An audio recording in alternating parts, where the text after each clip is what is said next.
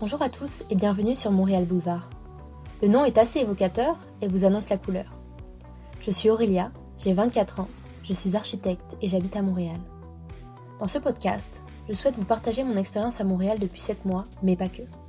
Depuis que j'y vis, je ne cesse de découvrir des petites perles qui me font vibrer et que je souhaite vous partager sans plus attendre. Dans cet épisode, je reçois Isabelle Charlebois, fondatrice de l'entreprise de sous-vêtements Les Belles Bobettes, une entreprise zéro déchet, inclusive, éthique, locale et bien d'autres choses. Isabelle nous parle de comment elle récupère des tissus destinés à être jetés ou brûlés pour en faire les sous-vêtements et comment cela stimule chaque jour sa créativité. Elle nous parle aussi de son parcours atypique, mais tourné toujours vers le social et la nécessité de donner un sens à tout ce qu'elle fait.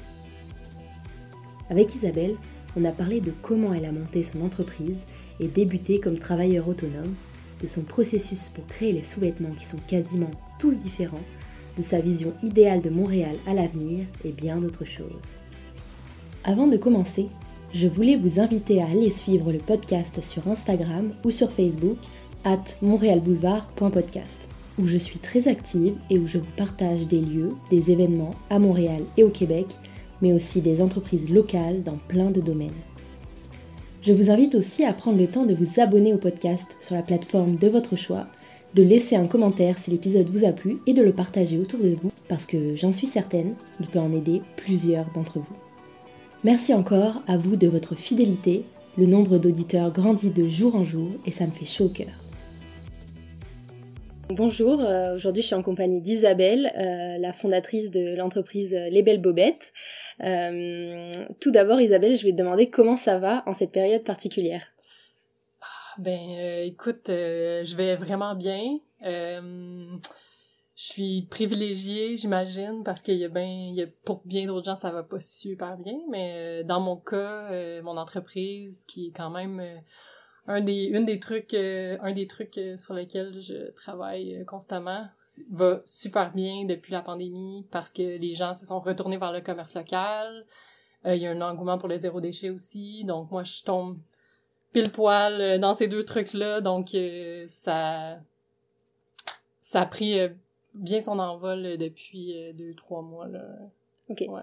et justement est-ce que tu peux te présenter et nous présenter ton parcours oui. Ce qui t'a mené à créer l'entreprise Les Belles Bobettes aussi. Ouais, ben c'est euh, en fait moi j'ai j'ai étudié j'ai un parcours surtout en art visuel puis en design de mode. Donc un peu euh, mon mon projet est un petit peu euh, comme à la frontière de ces deux trucs là je trouve.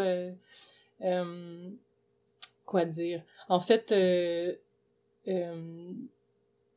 je, ouais c'est ça. J'ai fait j'ai fait mon bac en art visuel, j'ai fait mon j'ai fait des études aussi en design de mode, donc plus du côté masculin par contre. OK.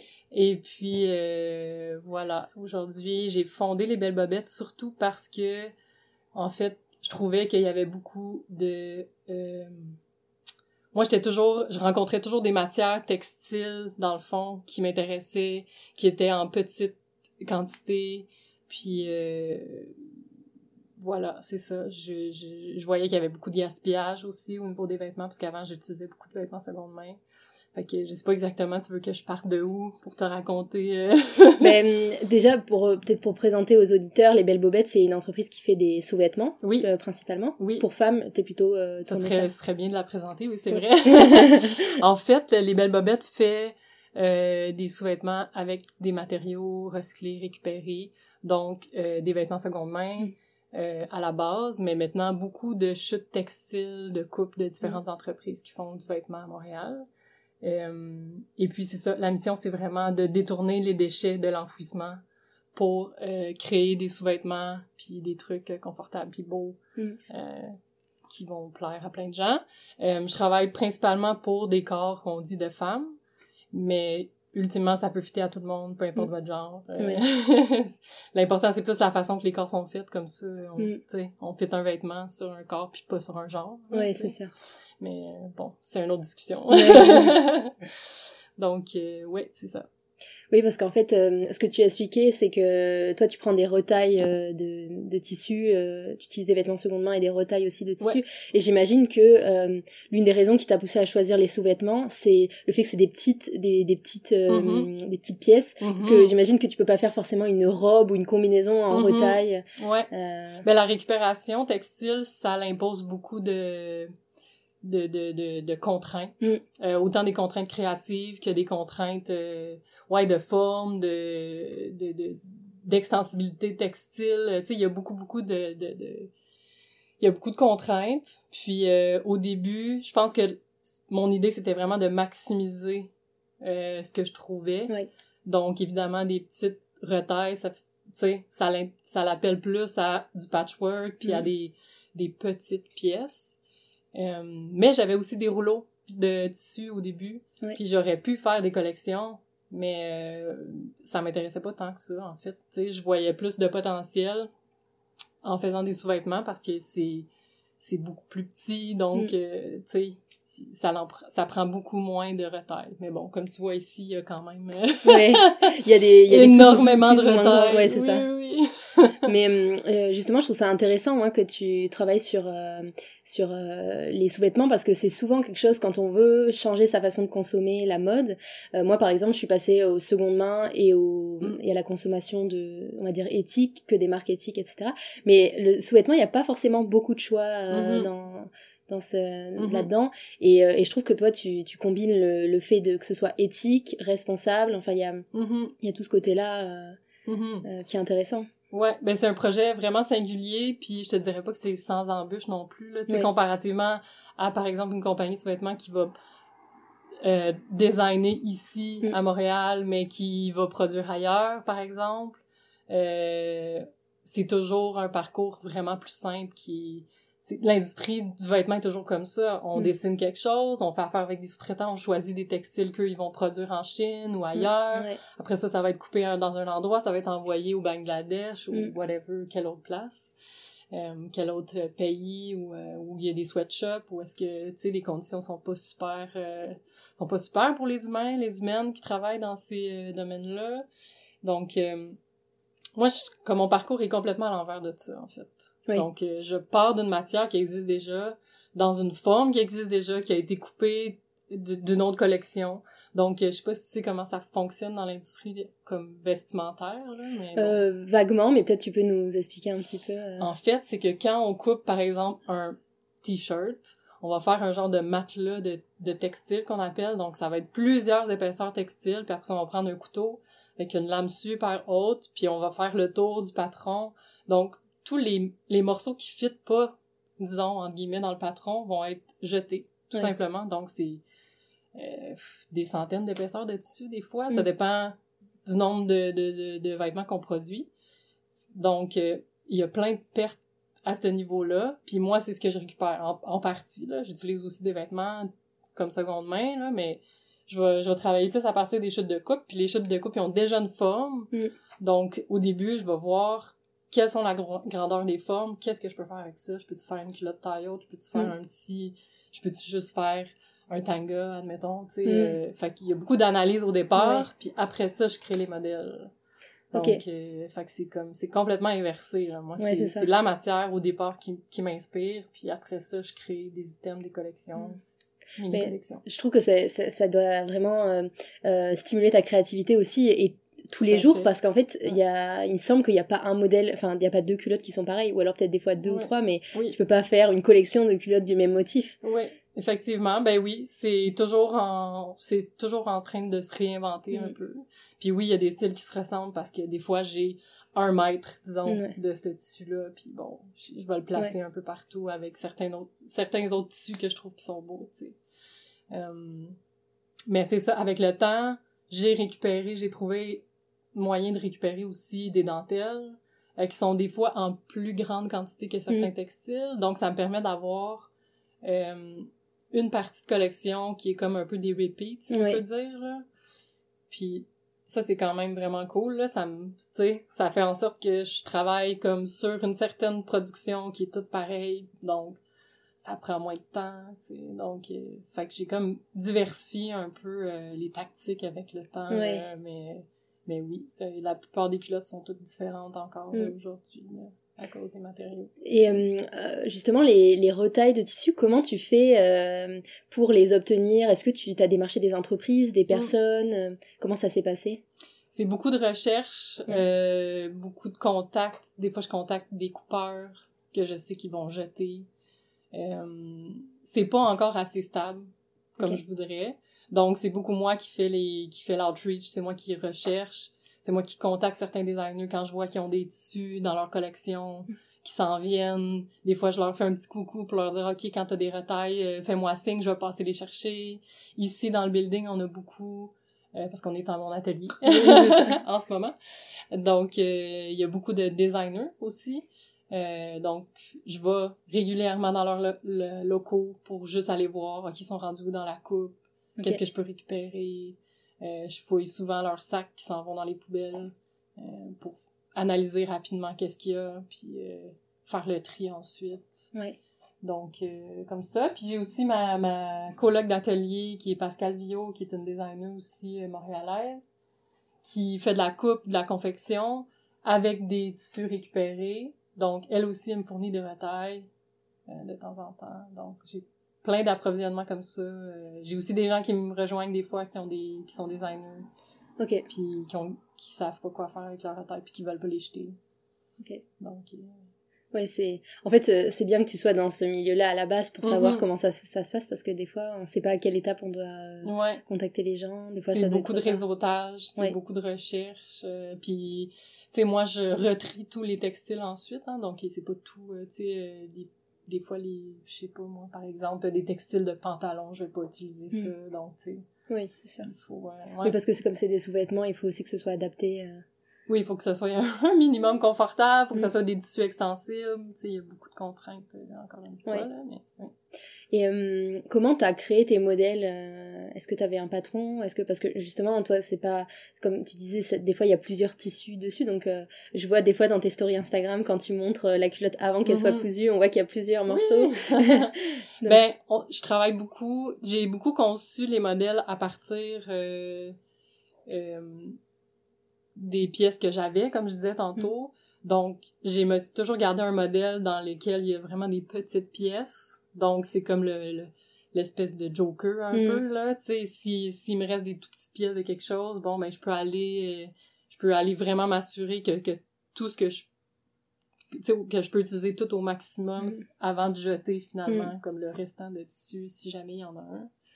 Euh, j'ai toujours conçu mes modèles en fonction de ça. J'ai essayé de il y a des modèles que quand j'ai plus d'approvisionnement pour un tissu, par exemple, puis que les pièces sont mm. plus grandes, ben, je vais pouvoir me permettre de faire autre chose avec, de créer des tailles hautes ou de... Fait que, fait que c'est ça. Je me garde toujours un petit modèle là, qui, qui, a, qui a des plus petites pièces comme ça. J'essaie de faufiler chaque, chaque retail, chaque déchet mm. pour pas que ça se perde. Là, Et comment le, premier, le premier patron, tu l'as créé? Enfin, comment tu... Ben, comme j'ai étudié en design de mode, pour moi, faire des patrons, c'est quelque chose que, que je faisais beaucoup à l'école. Euh, puis c'est tout. Je suis partie d'une culotte que j'aimais bien la coupe. Mm. Euh, puis j'ai brodé autour de ça après ça pour faire un genre de patchwork. Euh, puis de fil en aiguille, j'ai changé ou j'ai ajouté des coupes dans, dans certains modèles qui, qui couvrent un peu plus, un peu moins. Mm. Ouais, jusqu'à ajouter un tanga puis qui, qui, utilise vraiment des tout petites retailles. Fait que, fait que c'est ça. Je, je joue avec les coupes que je trouve qui sont quand même un peu à la mode, je mm. dirais, tu sais, euh, ou qui sont plus en vogue, là, tu sais, puis euh, ce que moi j'aime porter aussi. Mm. Oui, c'est ça. Là, ouais. Mm. Et puis en plus t'as plein de tailles, il me semble. Euh... Ouais, ben c'est sûr que là, disons c'est pas tout à fait inclusif comme je voudrais au niveau mm. des bas. Okay. Euh, ça part de XS, euh, X small à XX large. Donc, c'est pas un très grand, mettons, euh, c'est pas, c'est pas un très grand éventail de taille, je dirais, là. C'est mieux que ça, enfin, il y, a quand même mm-hmm. XXL, c'est pas forcément facile. Déjà, XL, je trouve que on trouve moins, mais... C'est peut-être difficile à trouver, effectivement. Mais tu sais, moi, je trouve pas que c'est représentatif, c'est ça que je veux dire. Euh, par contre, tu sais, comme on disait, il y a des contraintes à la confection avec la récup. Puis les tailles, ça en est une. Mm. Euh, bon, évidemment, je suis seule dans mon entreprise, fait que c'est- plus difficile de... Tu sais, j'ai pas le temps de, pat- de patronner puis de grader euh, chaque chose que je fais dans 10 tailles différentes. Tu sais, c'est c'est coûteux puis ça prend Mm. beaucoup de temps. Fait qu'éventuellement, j'aimerais ça le faire, mais peut-être sous forme de crowdfunding. Mm. j'aimerais ça qu'il y ait comme un input euh, de la communauté pour que je puisse développer plus de tailles. Ouais. Euh, au niveau des brassières, c'est pas mal. euh, j'ai un, un modèle dans lequel je fais 50 tailles, donc ça, c'est quand même c'est quand même super inclusif, Ouais. d'une certaine manière. Mais c'est ça. Pour ce qui est des bas, c'est encore en, en Ouais. idéation. J'aimerais ça que ça, ça, ça vienne euh, éventuellement. Puis l'autre contrainte, en fait, euh, tu sais, au niveau des tailles, c'est que, comme je le disais, tu sais, les matériaux, euh, des fois, il faudrait que je crée complètement des nouveaux modèles Mhm. pour aller dans le dans le, le 1X, le 2X, euh, Mm. parce que les matières que j'ai sont pas... les, les- les matériaux sont... Tu sais, les, les morceaux de chute de coupe sont pas assez grands. Oui. Fait que je peux juste pas faire Ouais. fitter les modèles à l'intérieur de ça. Ouais. C'est une super grande contrainte que, tu sais, à moins d'avoir des rouleaux de tissu puis des trucs comme ça, je suis obligée de réinventer le modèle pour Mm. créer un nouveau patchwork pour Ouais. réussir à, à tu sais, avoir les matériaux pour créer plus grand, là, tu sais. Ouais, je comprends. Je sais pas si c'est clair. ouais, ouais, je comprends. je comprends. il faut que tu re- repa- retravailles à chaque fois. le modèle, ouais, carrément. Et combien ça te met de temps, mettons, pour faire euh, une culotte et, euh, et une brassière Mm. C'est vraiment une bonne question, ça. Je... Tout le monde me demande toujours ça. Ouais. Mais en fait, euh, c'est différent pour chaque truc, Ouais. euh, pour chaque culotte. Le même modèle de culotte pour une personne qui me demande une couleur vraiment précise, puis l'autre personne qui me demande un truc noir, ça va jamais me prendre le même nombre de temps. Donc, Mm. ce que je charge au final, c'est vraiment une moyenne de ce que ça Mm. me prend comme temps. Mais pour une culotte, euh, moi, j'ai calculé à peu près minimum une heure. D'un bout à l'autre, là. On parle de la coupe, Ouais. Après ça, de l'agencement des textiles, Ouais. après ça, euh, ouais, la pose des élastiques, l'assemblage, les finitions, Mm. couper les fils, après ça, oui, mettre les étiquettes, faire la mise Mm. en marché, tu sais, c'est que c'est tout ça. Ouais. Ça prend quand Sans compter le temps que tu passes pour aller chercher les tissus, Ouais. euh, les trier, tout ça. Exactement. Ouais. Ça Fait que c'est pour ça que, tu sais, quand tu regardes sur toute le timeline, c'est, une heure, c'est pas tant que ça, là. Ouais, c'est ça. Ouais, c'est sûr que c'est aussi, euh, c'est aussi ça la slow fashion, c'est se rendre compte euh, de, du temps que ça prend et Mhm. ça prend pas forcément 5-10 minutes, on a l'impression comme ça. Ouais. Mais Effectivement. quand on fait les choses soi-même, et, euh, Mhm. Mm. Puis on fait chaque étape. oui, Ouais, ouais, ouais. Mm. c'est ça. Et euh, qu'est-ce que tu voulais faire quand t'étais plus jeune, euh, plus petite, tu te voyais comment? Oh mon dieu. Je pense pas que j'avais tant d'ambition que ça. euh. Tu sais, dans le sens que j'avais pas prévu de faire quelque chose spécifiquement, là. Ouais. c'est vraiment une réponse plate, là, mais... Ça, des, des fois, on n'a pas forcément idée. euh. Ouais. Ben, je pense que j'avais pas d'idée. J'étais... C'est juste que, tu sais, j'ai beaucoup fait d'études en art, fait que j'ai tout le temps aimé la création. Mm. Tu sais, c'est mon... Je suis comme un petit poisson dans l'eau, là. Ouais. Tu sais, je- Ouais. S'il y a une contrainte artistique, je vais être là, je vais Ouais. vouloir, tu sais, relever le défi, puis tout ça. Donc, euh, ouais. J'ai beaucoup travaillé dans l'industrie comme vestimentaire, mais c'était plus la réparation Ok. que moi je faisais euh, de plein air, des trucs comme ça. Fait que c'était vraiment des, des choses techniques. Là. Ok. Ouais. Mm. Ouais, c'est peut-être cet aspect technique aussi là que tu Mm. retrouves dans les sous-vêtements, j'imagine. Mhm. C'est complètement différent, mais Ouais. oui, c'est c'est super technique. Oui, c'est ça, c'est technique. ouais. Ouais. Et hum, justement, avant de créer euh, l'entreprise Les Belles Bobettes, tu, c'était quoi ton parcours, euh, on va dire, professionnel, euh, qui t'a mené en fait à, à créer ta propre entreprise Hmm. Ben, comme je le disais, j'ai travaillé, tu sais, j'ai- beaucoup fait des jobs qui ont pas rapport avec l'industrie du vêtement. c'est intéressant. Donc, je toujours, sais euh, pas si ça va être vraiment intéressant d'en parler. C'est toujours mais- intéressant de voir que les gens peuvent faire plein de choses. euh, Uh-huh. Ben, j'ai travaillé beaucoup dans les dernières années pour un organisme qui s'appelle euh, le Carrefour alimentaire Centre-Sud, dans lequel on avait des projets euh, un peu tentaculaires dans beaucoup de choses, mais surtout dans l'agriculture urbaine. Euh, puis aussi euh, euh, des trucs un peu plus sociaux là, qui touchent plus le, le- les déserts alimentaires à Montréal. Puis, ouais. Fait que je travaillais sur des, sur des, sur des marchés à vélo, où est-ce qu'on allait dans des déserts alimentaires pour faire un petit marché fruits et légumes de saison, pour pallier à Mm. l'offre qui était inexistante dans ces coins-là. Ensuite, euh, j'ai travaillé aussi pour une compagnie qui s'appelle De Fil en montagne, qui est une compagnie de prototypage puis de réparation de plein air. Donc là, j'étais vraiment dans la couture, Mm. à fond la caisse. Là. Mais euh, ouais, super technique. Je réparais des parachutes. euh, des- Ok. ben, pas des parachutes, mais comme des, des costumes pour des gens qui font du, comme du parachute ou des ceintures pour des gens qui font de la scène. Mm. fait que toutes sortes de choses comme ça. J'ai travaillé aussi à mon compte ensuite pour faire des des accessoires de scène. Donc, euh, j'étais contractuelle avec des gens qui travaillaient sur les gros festivals, par exemple, euh, à Montréal, puis qui, qui avaient besoin d'accessoires de scène pour faire toutes sortes de trucs de théâtre. Mm. euh. Fait que, fait que c'est ça. J'étais plus en confection, puis en... Ouais. Mais ça, c'était à mon compte. là. Fait que- Ok.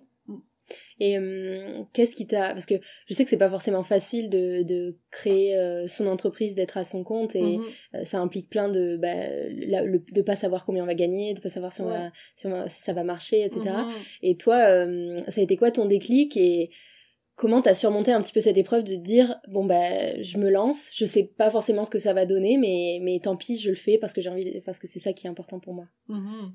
Ben, moi, j'ai quand même... euh, tu sais, mon père, il a sa propre compagnie aussi. Fait que, tu sais, j'ai un petit... J'ai un petit entourage qui m'a quand même un peu encouragée là, Ok. à la base. Donc ça, ça a été bien. Mais c'est sûr que ce projet-là, il a l'air invraisemblable un peu à la base quand on en parle. Donc, tu sais, Mm. a, a quand même fallu que je fasse des preuves que je voulais vraiment faire ça. Euh, moi, j'ai appliqué euh, pour le SAGE, qui est devenu l'école d'entrepreneuriat euh, du Québec, ici à Montréal. Donc, j'ai été subventionnée. J'ai eu Mm. le- la, la, la formule STA, qui est le soutien ouais. aux travailleurs autonomes. Donc, euh, pendant un an. Puis, tu sais, mon projet a comme été sélectionné. Tu sais, je faisais une présentation, tout ça. Fait que ça, ça m'a donné comme un bon push par Mm. en avant quand même. euh, ouais, si... euh, ouais, fait que ça, ça, ça m'a donné la chance de rédiger mon plan d'affaires, Mm. puis de puis d'être subventionné le temps que je fasse tout ça. Ouais. Donc, euh, pour moi, c'était vraiment comme d'une grande aide, là, tu sais. Fait que, fait que c'est ça. Mais je, je, je sais pas si j'ai eu un vrai déclic. À un moment donné, moi, je, comme je me laisse un peu porter par les choses qui arrivent dans ma vie, puis ça, c'est comme, c'est arrivé. Puis j'ai commencé à faire des culottes chez nous, puis je me suis rendu compte qu'il y a des gens qui en voulaient. Puis de fil en aiguille, je me suis dit comme, OK, c'est un bon projet, tu sais. Mm. Donc, euh, je l'ai monté, je l'ai présenté au sage, puis comme tout, tout ça a comme fait boule de neige un peu, tu sais. Fait que, c'est comme une semi-décision, je dirais. Mm. ouais, c'est d'une part toi, mais en même temps, je, je, je, je dis toujours, c'était, c'est, on, on provoque les choses aussi, c'est Ouais. ça vient pas tout seul, donc euh, Ouais, quand ouais, t'es ouvert dans un coin de ta tête à quelque chose comme ça, bah, ça se présente à toi. Et... Ouais, vraiment. J'ai approché ça d'une manière bien ben artistique. euh. Avec un, un flou artistique. euh. tu sais, on essaye quelque chose, puis si ça marche pas, ben, tu sais, on se retourne de bord, puis on, Ouais. essaye d'autres choses. Hein. Euh, c'est pas plus grave que ça. là. Et toi, tu te voyais euh, depuis longtemps à ton compte. Est-ce que, est-ce qu'il y a une, euh, parce qu'il y a des personnes qui se disent, moi, je veux pas avoir un patron, je, je sais que je veux pas être Mm. employé. Est-ce que toi, c'était ton cas? Comment tu te voyais euh, professionnellement euh? Moi, ça m'a jamais vraiment dérangé d'avoir un boss. Tu sais, même Mm. au contraire, maintenant, je me dis, ah, des fois, j'aimerais ça. Mm. Faire aucune décision quand Ouais. je rentre travailler, puis d'avoir juste quelqu'un qui me dit, ah, prends cette pile de choses à coudre et fais ça, genre, Ouais. Mais, euh, mais c'est ça. Comme il y a des jours que je m'ennuie d'être salarié parce que ça a plein d'avantages. Ouais, c'est sûr. j'imagine. Donc, euh, c'est quoi la question déjà? oui, si, si, toi, ça a toujours été euh, pour toi euh, Mm. euh, évident d'être à ton Mm. compte et de pas avoir de patron, ou bien. euh, Mm. Mais là, c'est- Mais non, c'est arrivé. Tu sais, quand on est couturière aussi, je te dirais qu'on est souvent, euh, on est, on est souvent en mode travailleur Mm. autonome Oui, parce qu'on est à contrat. Ouais. Donc euh, ça, ça s'impose un peu euh, par, euh, par euh, soi-même euh, quand ça, ouais, quand on fait ce métier-là. Ensuite, euh, ouais, ça, j'ai, j'ai, j'ai eu quand même des, des tu sais, moi, vu que j'ai travaillé dans des OBNL, Mm. puis euh, aussi pour une compagnie qui faisait euh, des trucs textiles, j'ai toujours eu des boss qui étaient comme vraiment le fun, Mm. avec qui c'était possible de discuter, puis de, bon, reconsidérer certaines choses. Alors, j'ai jamais eu cet impératif-là de me libérer de ça. mais, euh, mais oui, en ce moment, je choisirais pas d'autre chose, tu sais, Mm. dans le sens que je fais mes propres horaires, je fais ce que je veux, mais ça vient toujours avec un... euh, une contrepartie que ça fait qu'on fait beaucoup plus d'heures que Oui. si on était salarié. Tu sais, faut arriver à la maison puis mettre la switch à off. Ça, c'est vraiment difficile quand il y a des clientes qui nous textent, qui nous écrivent. euh. Allô, je vais acheter telle chose. Tu sais, c'est tout ça là qu'on réalise pas quand on est salarié puis qu'on Mm. rêve donc d'être travailleur autonome. Mm. ben, c'est c'est- beaucoup de responsabilités financières aussi. Ouais, j'imagine. Fait que c'est pas le c'est pas le dreamland là, c'est pas Ouais. autant qu'en ce moment je pense que c'est super valorisé dans la société d'être à son compte tout ça je pense qu'il y a beaucoup de désengagement des entreprises par rapport à ça sais. Mm. Ouais, c'est sûr. pas les petites entreprises là je parle plus des gros des, des grosses entreprises. Ouais, Mm. c'est sûr. Et euh, je vois que dans ton parcours, il y a vraiment l'aspect social toujours euh, Ouais. qui ressort, euh, l'aspect social, l'aspect environnemental. Mhm. etc. Ouais, puis même sur les belles bobettes, tu parles de vraiment l'inclusivité, le- Mhm. l'environnemental, écologique, euh, Mhm. euh, éthique, et euh, d'où ça devient cette, euh, cet intérêt en fait, cette sensibilité pour, pour toutes ces questions-là? Ah, c'est une bonne question. D'où ça vient? Je...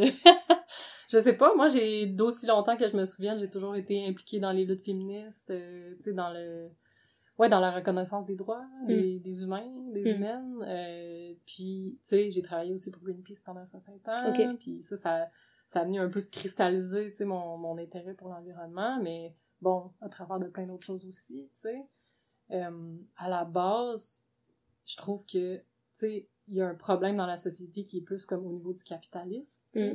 Puis de la production, de tout ce qu'on produit avec des ressources qui sont super limitées au final, tu sais. Fait que, fait que ça, c'est ça, c'est ce qui vient me chercher plus dans les dernières années, c'est que je comprends pas. je comprends pas qu'on puisse produire autant de choses euh, sans égard à toutes les, toutes, toutes les problématiques environnementales puis à tout ce que ça crée comme déchets. Tu sais, je trouve ça Ouais. complètement fou. Euh, puis c'est ça, mon projet, c'est un peu ça. Un Mm. pied de nez, tu sais, au fait qu'on jette des choses puis Mm. qu'on considère que c'est plus bon alors que c'est juste un tas de tissu Ouais. qui peut être réutilisé, tu sais. Fait Ouais. que, fait que c'est- ouais.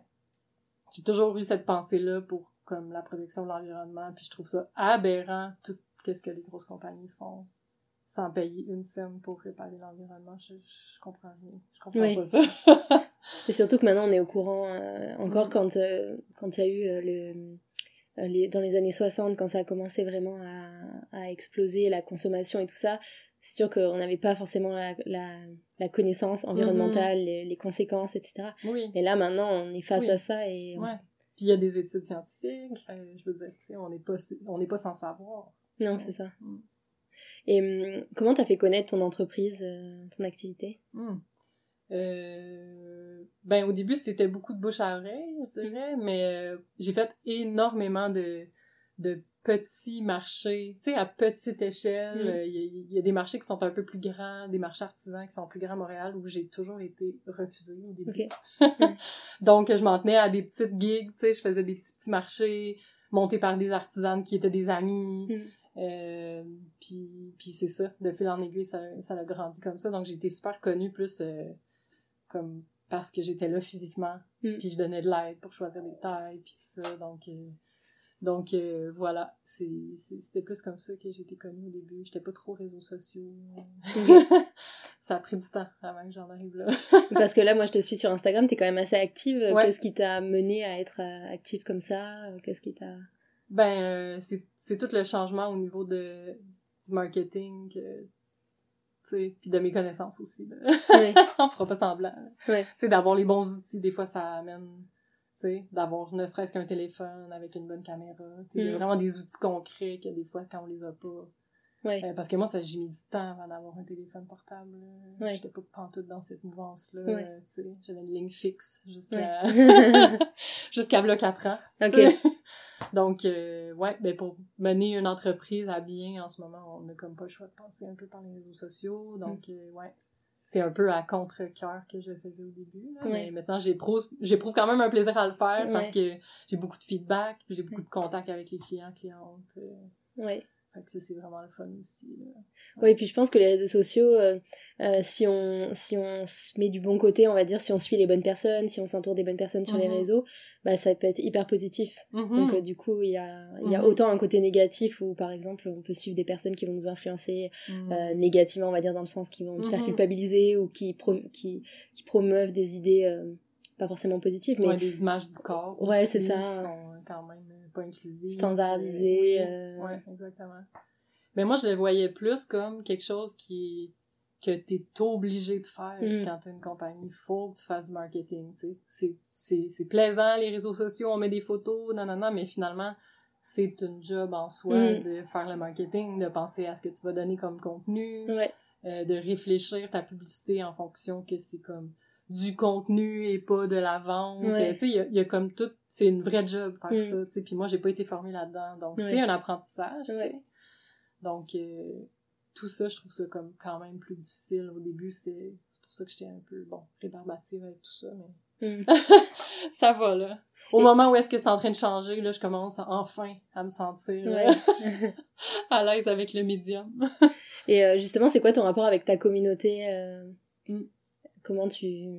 Est-ce que tu la, tu la connais? Est-ce que... Comment ça se passe?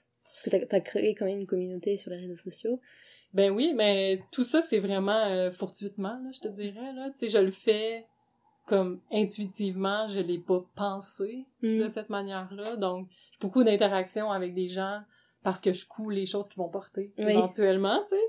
Puis ils aiment bien, les gens aiment bien deviner, bon, c'est-tu euh, c'est-tu mon kit que t'es en train de Mhm. faire? Euh, Tu sais, il y a, il y a ce petit jeu-là aussi qui est Ouais. plaisant. Des fois, les gens, ils savent qu'ils ont, ont passé une commande, puis là, ils attendent que la photo sorte. Ouais. Puis- fait que ça, c'est vraiment plaisant. Mais sinon, euh, tu sais, j'ai pas tant de contenu qui est comme créé un peu par la Mm. communauté. Je sais qu'il y a comme un gros trend là-dessus. Genre, euh, c'est rare que je reçois des photos euh, de ce que portent mes clients Mm. puis tout ça.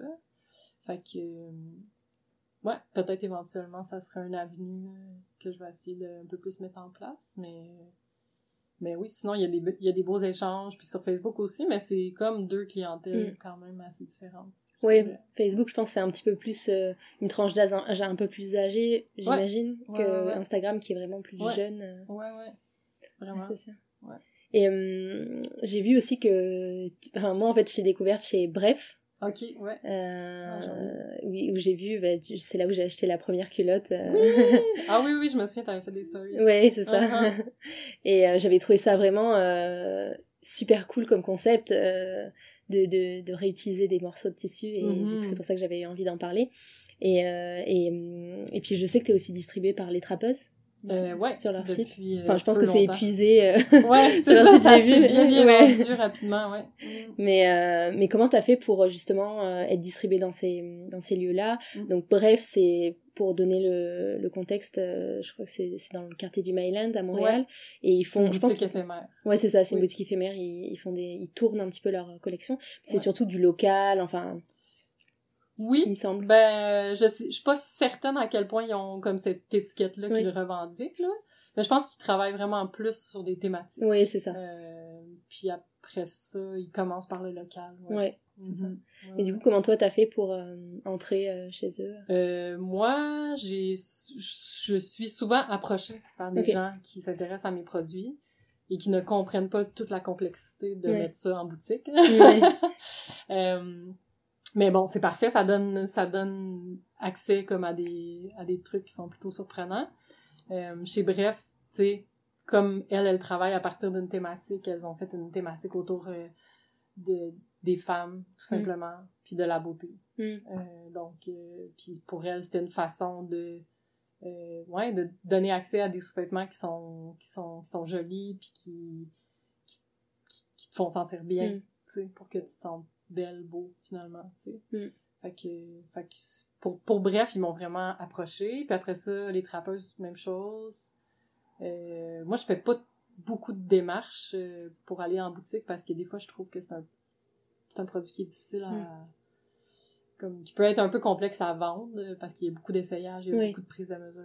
euh, ça demande un service super personnalisé, Mm. mais c'est ça. Chez les trappeuses, on a rentré que les culottes, justement, parce que c'est un peu plus simple que les hauts. Ah oui, ouais. Puis euh, ça, c'est, ça a vraiment bien été. Et est-ce que tu as d'autres partenariats qui sont, qui, qui sont prévus ou comment tu vois euh, ben, Peut-être un petit restock chez les trappeuses, mais je, veux, mm. je veux pas me commettre, mm. c'est en discussion. Euh, j'ai encore des produits chez Roxy Lama, qui est une boutique euh, dans Hochelaga, okay, sur la rue Ontario. Euh, beaucoup de taille haute, tu sais. Après ça, j'ai aussi... On vend aussi sur la rue Masson la boutique Femme Mécanique Design. Ah oui, ça je vois aussi. c'est dans Rosemont. Euh... Ouais. Ouais, ouais, C'est une belle petite boutique. Euh, mm. Julie, qui est la propriétaire, est plus euh, au niveau bijoux, tout mm. ça. Mais elle a fait rentrer aussi des collections qui sont euh, plus écologiques, véganes. Mm. Ouais. Ok. Ça, c'est des partenariats pour l'instant. Et sinon, tu, tu vends essentiellement sur ton site, j'imagine, ouais. Internet? Par, par les marchés, quand il y en a. Cette année, bon, c'est un peu spécial. Donc, il y a beaucoup de gens qui se sont retournés vers la plateforme web le site internet. Euh, par euh, généralement la boutique atelier aussi ici où est-ce qu'on est présentement c'est ouvert au public mm. Ce qui ce qui a pas été ouvert depuis trois mois et puis euh, ouais c'est pas mal ça en ligne puis via les marchés ouais. et comment ça ça fonctionne pour toi? C'est-à-dire je sais que sur internet tu vends des enfin sur ton site tu vends des kits je pense c'est 5 culottes c'est ça? Ouais des paquets de culottes, euh, même modèle. Et du coup, ce que tu fais, c'est que tu les, c'est comme de la surcommande et ensuite tu les fabriques? Oui. Ou bien t'en as déjà en stock parfois? Oui. Ben en fait, j'ai comme deux lignes. J'ai une ligne qui est comme de prêt à partir, qui, qui, qui, qui est en ligne sur internet. Mais s'il n'y a pas votre taille, par exemple, ou il y a pas, il y a une couleur en particulier que vous voulez, vous pouvez toujours passer par le sur-mesure. Mm. Puis là, à ce moment-là, c'est les couleurs, la taille, si la personne veut des tissus naturel, admettons, des trucs mm. comme ça. Fait que je vais vraiment prendre un temps supplémentaire pour analyser la commande, voir qu'est-ce que la personne veut, puis travailler spécifiquement pour cette personne-là à ce moment-là.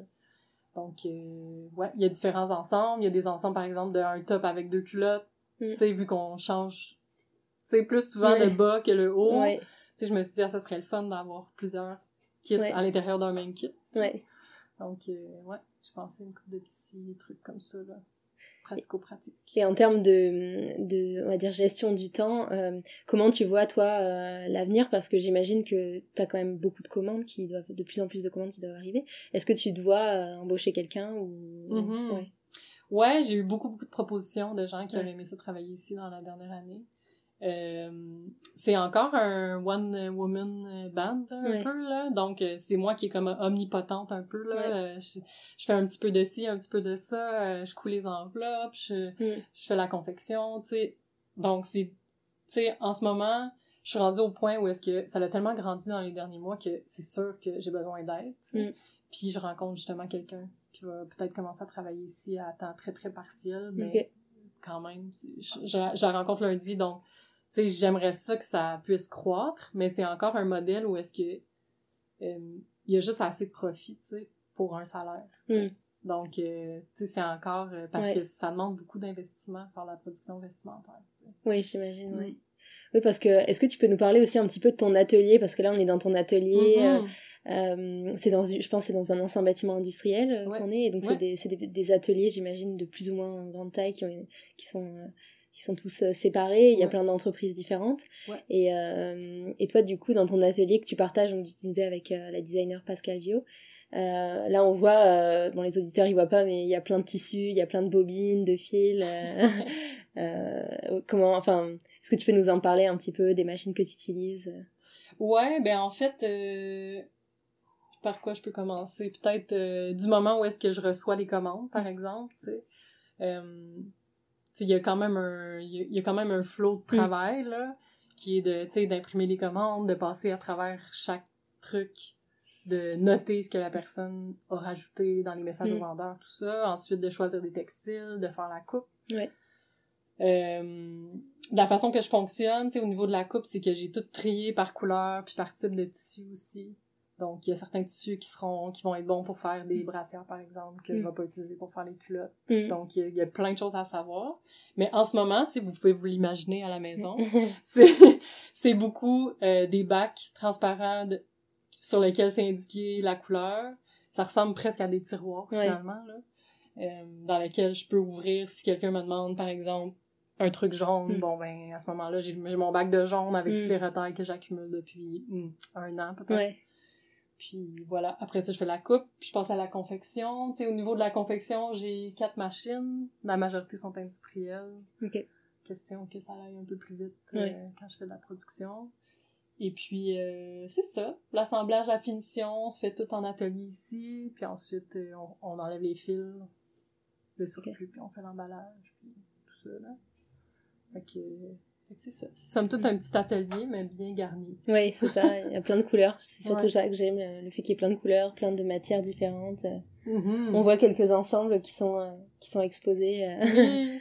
Puis on a un petit espace showroom aussi, Mm. euh, qui est ouvert en moyenne quatre fois par année. Ok. Donc, il y a une petite salle d'essayage juste derrière toi, puis... D'accord. ouais, là où il y a le petit rideau. Puis ensuite de ça, les clients, clientes peuvent venir voir, magasiner, Mm. Généralement quand on est ouvert avec les autres designs. Pour l'instant, on, on disait que tu avais une gamme euh, plutôt femme, même si tu disais que ça pouvait fitter à tous les corps. euh, Ouais, moi, je dis neutre. corps euh, dit de femme, mettons. Voilà, corps Ouais, de ouais. femme. Est-ce que tu comptes te tourner vers des, vers des sous-vêtements plus pour hommes, type des, euh, des boxers, des caleçons? Mhm. Est-ce que est-ce que c'est dans ton ambition ou alors est-ce que c'est compliqué à Mhm. mettre en place? Parce que je sais que déjà tu es bien occupé avec euh, ton activité. Ouais, ouais, ouais. J'ai déjà euh, fait des modèles, j'avais des boxeurs genderless avant, qui Ok. étaient comme un peu euh, boxeurs euh, sans la poche en avant, disons Ouais. là. Euh, qui fitaient comme plus à tout type de corps. Puis j'ai développé des boxeurs aussi, euh, tu sais, qui sont plus logeables en avant, Mm. donc un peu plus d'espace pour un type de corps différent. Puis euh, ça demande beaucoup, beaucoup, beaucoup de textile. Ça demande Ah oui. euh, beaucoup d'investissement au niveau des élastiques aussi. Ah oui, c'est Il y a vrai, ouais, il y a beaucoup de considérations. Puis en général, euh, quand j'en ai fait, tu sais, pour être honnête, là, j'ai eu quand même des commentaires de certains hommes, de, tu sais, je vais mettre en guillemets parce que je sais pas s'ils se représentent comme tels, mais j'imagine, j'imaginais que oui à ce moment-là, comme quoi c'était cher. Euh, tu sais, j'ai, rarement eu des bons commentaires, euh, malgré tout. Tu sais, j'en ai quand même vendu quand j'en Ouais. ai fait, là. Mais j'ai toujours eu plus de facilité, puis de légèreté, puis de compréhension. Je trouve Mm. que généralement, les femmes ou les personnes trans ou euh, genre non-binaires Mm. qui sont comme vraiment plus ouverts, ouvertes, Mm. puis éduquées sur, Mm. le, sur Oui. le slow fashion, sur euh, le fait que il y a beaucoup de travail en arrière de Mm. ça. Puis tu sais, un boxeur à- que je vendais, par exemple, à 40 alors que tu peux prendre un Calvin Klein sur Internet qui va être le même prix. Mm. Comme, évidemment, je fais pas beaucoup de profit avec un Mm. truc à 40 si tu, tu payes un truc qui vient du Bangladesh le même Mm. prix, tu sais. Donc, euh, je pense qu'il y a beaucoup d'hommes qui méritent d'être de s'éduquer, qui Mm. devraient s'éduquer sur la question. Euh, tu sais, en général, les hommes gagnent plus d'argent Mm. que les femmes là, dans, la, dans la société. C'est une différence encore de 18% je pense, Ouais. au niveau des salaires. Ouais. Donc, euh, tu sais, Ouais. moi, j'aimerais ça, là, qu'il y ait quelque chose, là, qui vienne de là, là. Ouais. Qui, euh, tu sais, Ouais, c'est sûr. qui, tu sais, qui, qui soit ouvert non seulement à payer le, le juste Mm. prix, mais peut-être même un peu plus, parce Mm. qu'ils en ont les moyens, souvent, Ouais. tu sais. Donc, euh, fait que, ouais, ça ça m'a rebuté un peu Mm. à faire des trucs pour hommes. euh, je- Ok. Ouais.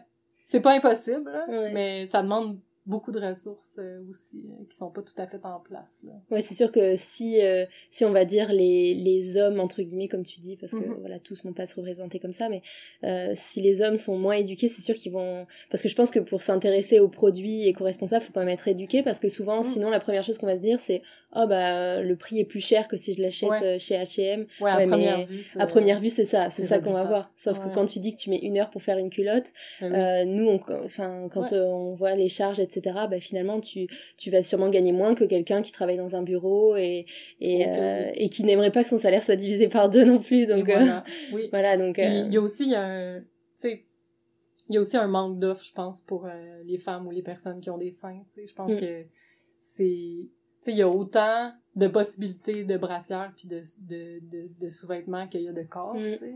Il devrait y en avoir, Mm. en fait. Puis c'est vraiment pas du Mm. tout à ça que ça ressemble quand tu vas dans l'industrie, tu sais. ouais. Puis les grosses compagnies qui ont les sous, pour faire une gamme étendue de taille, ne le font pas tu sais. Donc, euh, c'est ça. Moi, j'ai sorti un modèle de, de bralette qui est vraiment, tu sais, qui, qui essaye de couvrir un large spectre de, de taille, là, mais mais ça existe pas beaucoup, Mm. tu sais, dans, le, dans la mode, donc, euh, ouais. Bah, même au niveau juste des vêtements, euh, euh, Ouais. c'est, enfin, j'ai reçu au- euh, en, c'était en janvier, je pense, j'ai reçu Viviane Lachapelle, je sais pas si tu connais, elle Oui. a créé la marque Lachapelle Atelier. Ouais. Elle a fait des, ta- des, des vêtements pour grande taille, pour Ouais. très grande taille, euh, c'est une marque inclusive. Et on a parlé de ça justement, du fait Mm. que elle, bah, si elle a créé sa marque, c'est en partie parce que elle a pas trouvé, il y avait pas d'offres, et encore moins d'offres euh, avec des vêtements responsables, Mhm, écologiques, etc. Fait au Québec. Euh, et il y a vraiment un manque de enfin on en parle beaucoup en ce moment hein, de Ouais. l'inclusivité mais mais que ce soit au niveau des corps de la de l'e- l'ethnie euh, des couleurs de peau Ben du oui, maquillage tout, ça fait, Oui. et il y a vraiment un manque de représentativité euh, Ben dans oui. la mode alors fait. que en fait la- les personnes standardisées elles représentent un faible pourcentage de la oui, population mondiale ouais. donc euh, on s'adresse Puis tu sais, c'est les trucs aussi pour hommes, tu sais, pour en revenir à la question, c'est que, tu sais, il y a déjà tellement d'offres, euh, puis il y a tellement moins de... Comment qu'on pourrait dire ça? Il y a comme moins de variations, ou de Mm. variantes, on dirait, juste parce qu'ils n'ont pas cette donnée-là Mm. de devoir porter une brassière, Mm. puis tout ça, tu sais, donc... euh, en tout cas, pour la plupart d'entre eux, là. Euh, fait que, tu sais, c'est... Il y a déjà tellement d'offres pour les boxeurs, puis Mm. tout ça, que, tu sais, moi, je, je me... Tu sais, je considère pas ça essentiel mm. d'en rajouter encore, Mm. tu sais. Fait que... Ouais. Et puis même en termes, oui, en termes d'éducation, c'est sûr que je pense que on parle souvent, on parle beaucoup de l'écoféminisme, mais Mhm. euh, qui lie euh, le féminisme et l'écologie. Oui. Mais c'est tout un, enfin, on pourrait en parler des heures de ça. Mais moi, je viens de Mhm. terminer le livre. Je sais pas si tu connais euh, Sorcière de Mona Chollet. Euh, Ouais, ça me dit quelque chose. ouais. c'est en fait, elle parle vraiment de la, de la, les femmes qui ont été persécutées depuis toujours Mhm. et euh, et pourquoi elles ont été, euh, euh, on va dire, euh, infériorisées, etc. Mhm. Et pourquoi le lien entre femme et nature est important? Bah, C'est vraiment le, Ouais. le- c'est- En fait, ça revient au capitalisme, ce dont tu parlais. La domination, le- la société patriarcale qui domine Mhm. et qui domine aussi la nature. Du coup, le fait que les femmes se réapproprient euh, l'aspect Mhm. euh, écologique environnemental, bah, c'est aussi pour pallier cette domination euh, euh, du patriarcat, des hommes, etc. Et enfin, évidemment, quand on dit des hommes, c'est pas tous les hommes, et, Mhm. c'est du patriarcat en général. Avec toutes les nuances que voilà, avec toutes les nuances. hein, on n'insulte pas. C'est pas du Non, tout non. contre les hommes. C'est vraiment la société qui est faite comme ça. Ben. Et, euh, et du coup, le fait que les femmes se réapproprient euh, l'aspect environnemental, responsable, Mhm. Bah, c'est justement pour pallier à cette, euh, à cette domination qui a été faite depuis des années. Mhm. C'est pour ça qu'elles travaillent beaucoup, elles sont plus euh, du dans les métiers où il y a du social, où il y a où la protection de l'humain, etc. Mhm. Justement pour pallier à cette domination-là. euh. Mhm. Ah, C'est intéressant. C'est intéressant, je trouve, euh, ce lien. Ça peut expliquer beaucoup de choses aussi. Mais on dit aussi au niveau de l'écoféminisme que y a, comme, les femmes sont généralement plus touchées par les euh, par les désastres environnementaux, Mm. mais par les par les dérèglements de Ben l'environnement oui, aussi. c'est ça. Euh, tu sais, au niveau physique, mais Mm. au niveau économique aussi. Oui. Donc, euh, ouais, c'est pas euh, c'est pas anodin. là.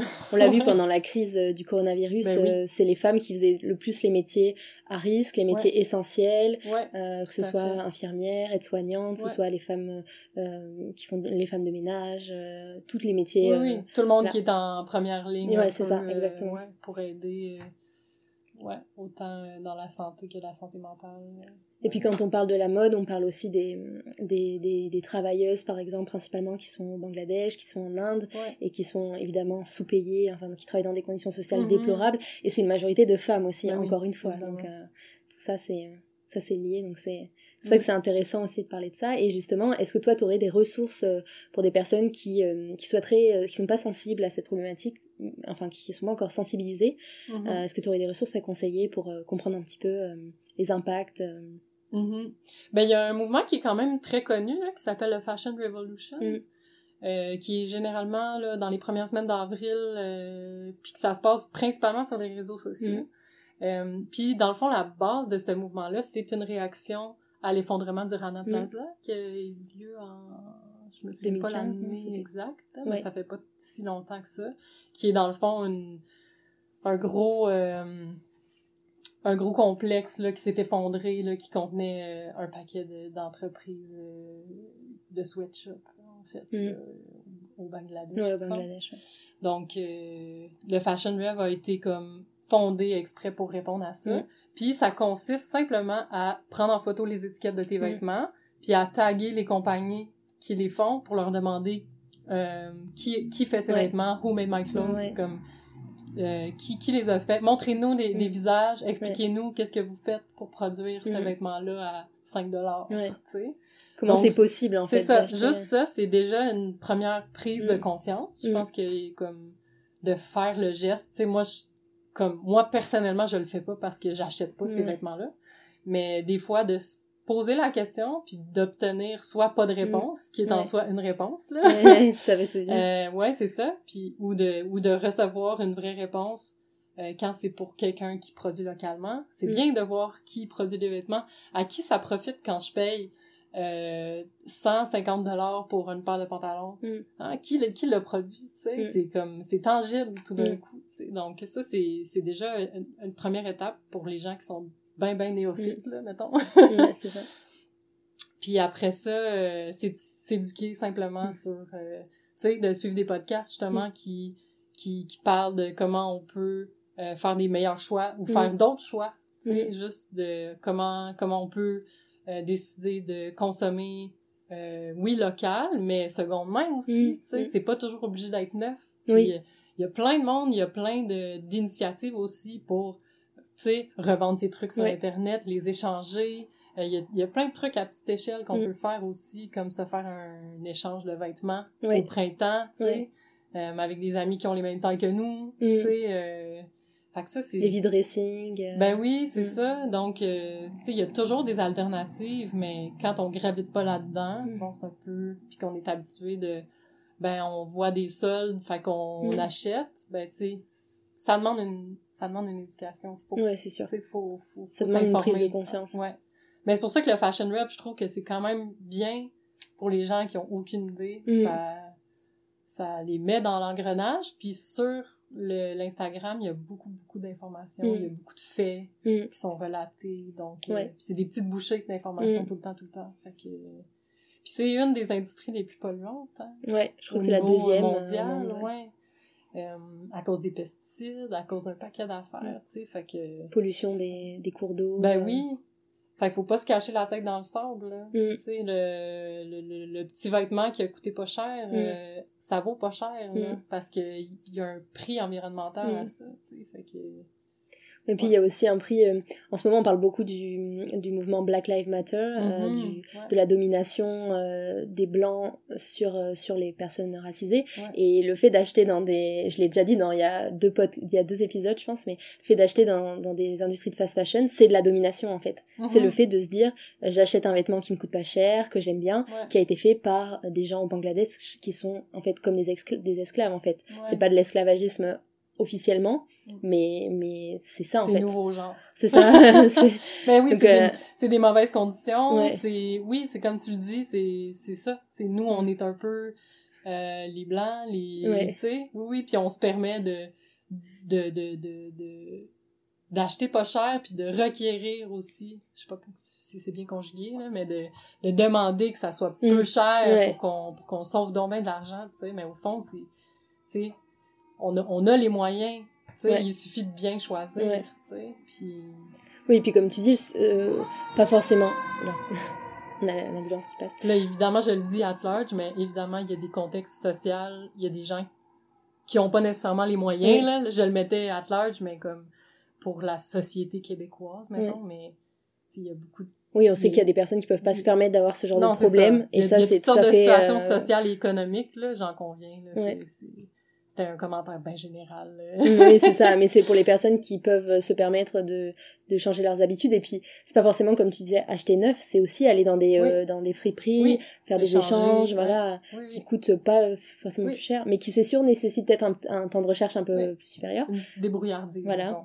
Mais, euh, mais ça permet aussi de pas avoir tous les mêmes vêtements. Enfin, il y a tout Mhm. un tas de... Mais je vois exactement ce que tu dis, là, à propos de la domination. C'est super intéressant. Mm. Même ça, j'en ai pris conscience il y a pas si longtemps que ça. euh, Mm. justement, dans, dans le mouvement Black Lives Matter, on Mhm. parlait aussi de cet aspect-là, de se dire, euh, en fait, c'est vraiment de la domination et sur, mais sur plein d'aspects. Ouais. C'est aussi sur Oui, nos oui. téléphones portables, Mhm. c'est aussi. Mais la mode, je pense que c'est une industrie quand même qui offre une une alternative. Autant, je pense que dans l'informatique, par exemple, acheter un ordinateur de seconde main, etc. Parfois, c'est pas forcément évident, euh, ou du reconditionné, mais il n'y a pas forcément d'offres alternatives qui dit bon, bah, on va fabriquer euh, local, euh, et responsable. C'est quand même euh, compliqué. Il y en a, mais Il y en c'est a, effectivement mais c'est rare. Mais plus c'est rare. ça, ça touche pas tout le monde non plus. Oui. Dans le sens que les vêtements, tout le monde en porte. Oui, c'est ça. Les vêtements, euh, c'est. Ouais. Ben, tout le monde, en tout cas, dans notre, dans notre coin de pays, disons. Oui, c'est Ouais. ça. Dans, dans la société, on va dire, euh, capitalisée, euh, Mhm. occidentale. euh, ouais, on, a- on va tous dans les magasins acheter des vêtements. Ouais. Donc, ouais. Mais c'est un bon point de départ parce que justement, ça touche tout le monde. Mm, c'est ça. Et euh, là, j'ai des questions plus par rapport à Montréal. Euh, Ouais. Pourquoi tu aimes Montréal Euh, Qu'est-ce que tu aimes à Montréal Comment tu vis cette ville Comment tu la Mm. tu Moi, ça fait quand même longtemps que je suis arrivée ici, mais moi, je, à l'origine, je viens de Gatineau. Ok. Donc, c'est quand même une grande ville, mais c'est. C'est rien à voir avec Montréal. Je- Moi, j'ai adoré la première fois que je suis venue à Montréal puis que je suis rentrée dans le métro. J'étais Mm. comme. ça m'a fait un tel effet. Tu sais, peut-être que j'étais un peu. bon. Facile à impressionner. Je sais pas trop, là, on me dira, mais en même temps, je sais pas. Il y, a une- il y a une beauté dans. Malgré, euh, malgré la laideur de certaines petites parties de la ville. Mais ouais, je sais pas. J'ai, j'ai, j'ai toujours aimé ça, habiter à Montréal. Un petit peu moins ces temps-ci, je trouve, parce que c'est, c'est, c'est, c'est plus chaud, c'est plus pollué. Mm. Mais, euh, mais ouais, je trouve qu'il y a toujours des, il y a toujours des alternatives, il y a toujours des trucs à faire qui, qui sont underground, que Mm. tu, tu sais, il y a toujours quelque chose à, à, à voir ou à faire, comme que moi j'ai toujours aimé ça, euh, parce que c'est une ville surprenante. Oui, c'est vrai. Assez surprenant. Mais, tu sais, mon projet en tant que tel aurait difficilement pu avoir lieu ailleurs parce Mm. qu'il y a comme. C'est tellement plus facile de se réseauter ici. Mm. Euh, parce que la plupart des. Tu sais, des, des, des, des designers sont ici. Mm. Ils ont leur atelier ici. Euh, bon, on n'est pas tous sur la rue Partenay, mais Mm. on, quand même, c'est en voiture ou, en transport en commun, ça se fait. Il y a beaucoup de fournisseurs ici aussi, donc euh, c'est comme un peu une plaque tournante pour Mm. certains trucs, là, que si j'étais comme en Gaspésie, peut-être que je me sentirais comme, Sais, Plus, euh, oui, et puis même pour, pour faire parvenir les pièces aussi, j'imagine. Ouais. Tu dois avoir beaucoup de clients à Montréal euh, Mm. qui sont sensibilisés à ces problématiques. Je dis pas il doit y en avoir dans le Ouais, reste ouais. du Québec, mais souvent c'est des problématiques plus urbaines parce qu'on a plus le choix en fait. euh, Mhm. de... Souvent en ville, je pense qu'on on a plus de choix de que ce soit d'épicerie zéro déchet, de, de consommation il Et y du coup, plus, ça il y a entraîne. plus d'accès, peut-être, parce qu'on est plus proche. Et comment tu vois Montréal dans 5 à 10 ans? C'est une bonne question. En plus, avec la pandémie, euh, j'ai aucune idée. Comme je, je- je- je trouve ça très bien qu'il y ait tout d'un coup des pistes cyclables sur chaque rue.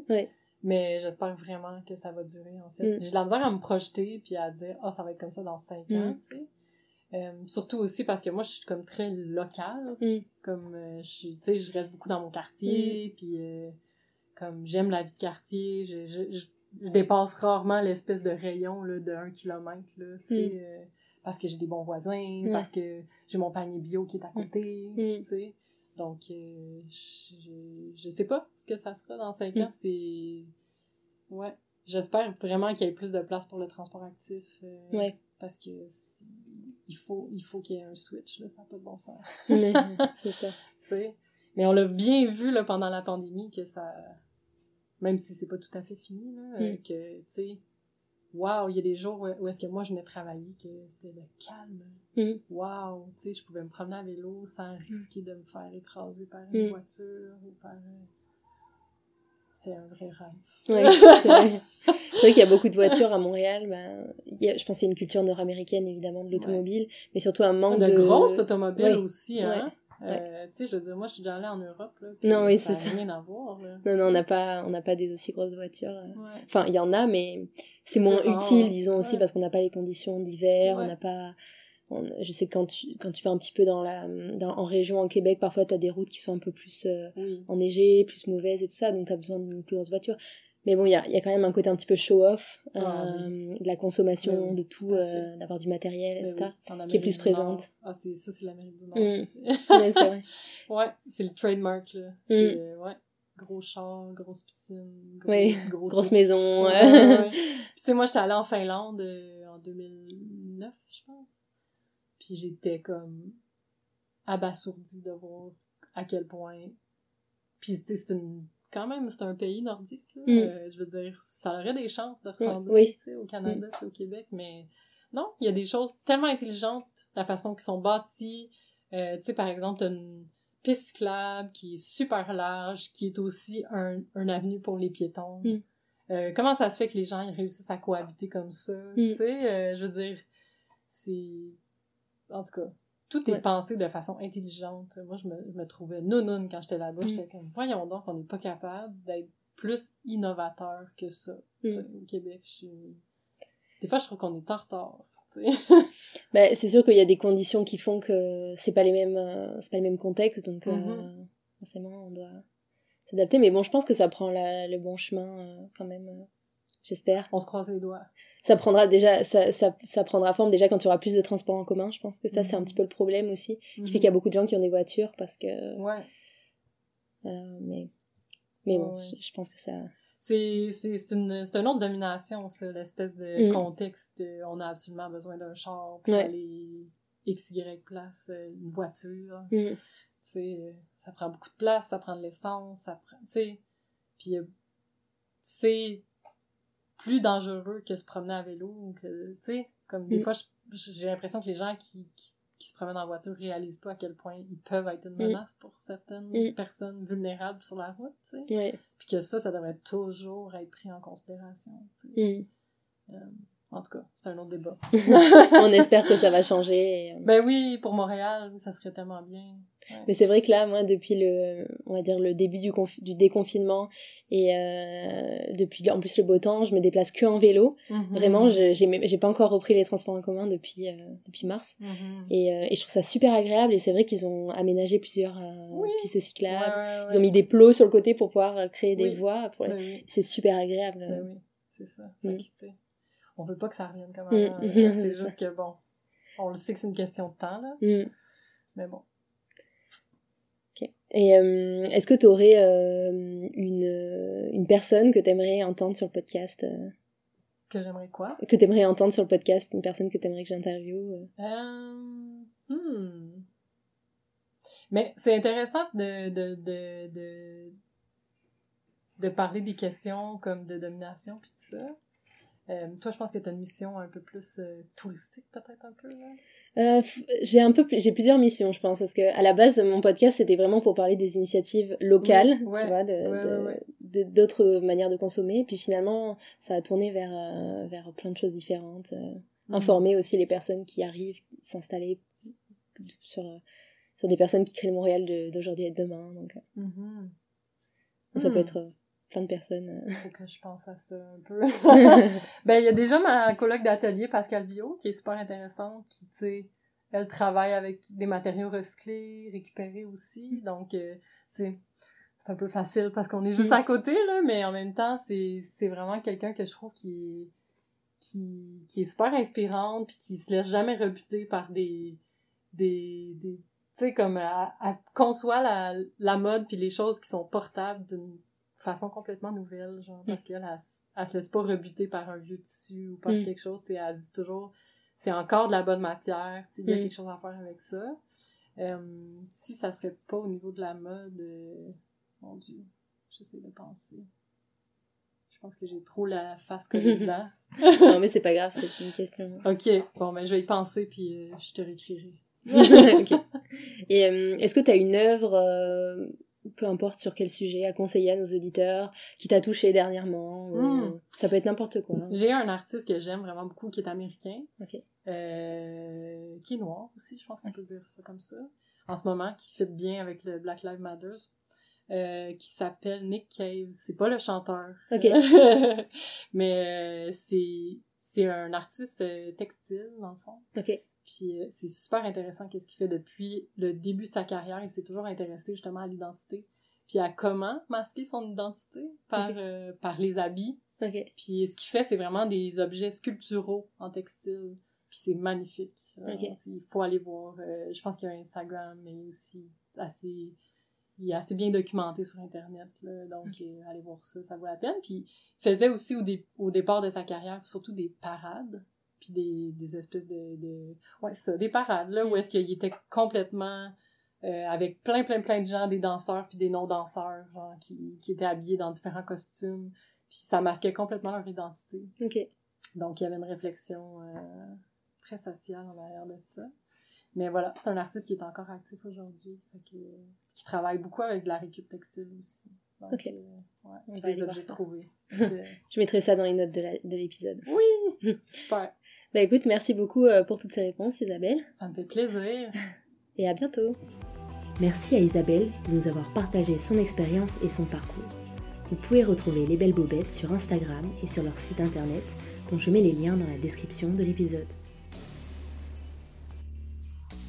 Quant au podcast, vous pouvez me retrouver sur Instagram, Montréal Boulevard, sur Facebook, mais aussi sur toutes les plateformes d'écoute.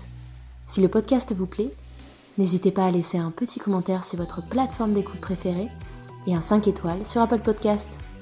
À bientôt sur Montréal Boulevard.